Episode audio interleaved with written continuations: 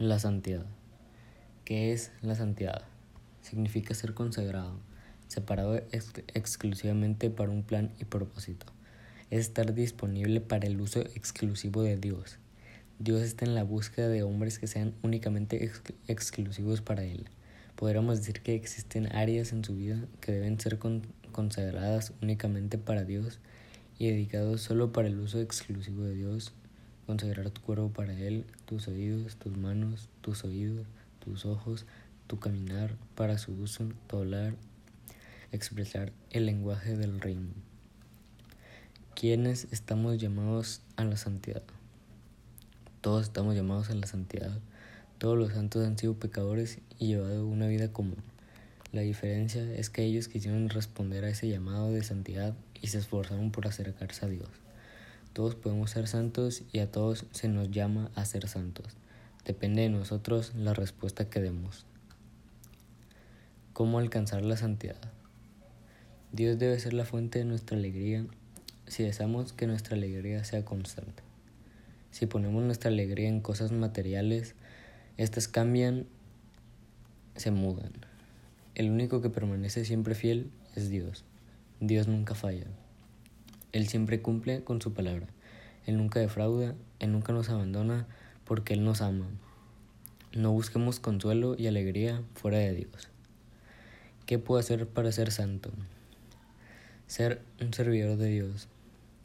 Después del periodo de espera de cinco años, las personas u organizaciones dentro de la diócesis donde la persona murió o está enterrada puede presionar al obispo local para iniciar una investigación sobre la vida y virtud de esa persona. Ellos necesitan demostrar que el candidato vivió una vida ejemplar y se mantuvo fiel a la doctrina consistente con las enseñanzas de la Iglesia Católica Romana. Si se recoge y produce evidencia suficiente, el obispo puede pedir a la congregación vaticana para las causas de los santos que considere el caso. Si la congregación acepta el caso, se le concede al candidato bajo consideración el, título honorífico de siervo de Dios. Ser venerable. La congregación para las causas de los santos observa todas las pruebas que se le han dado, busca nuevas líneas de evidencia y determina si esta persona vivió una vida de heroica virtud.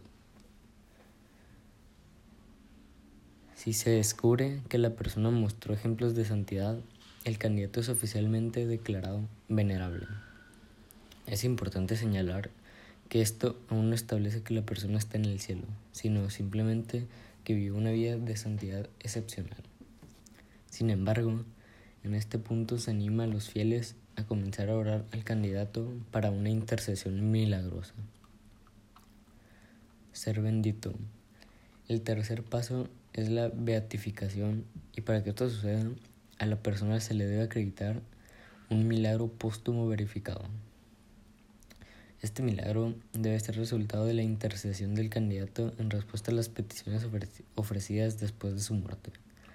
Estos milagros son casi siempre milagros médicos, sanidades que deben ser instantáneas, completas, permanentes, sin explicación científica y no, atribuir, y no atribuirles a ningún otro santo.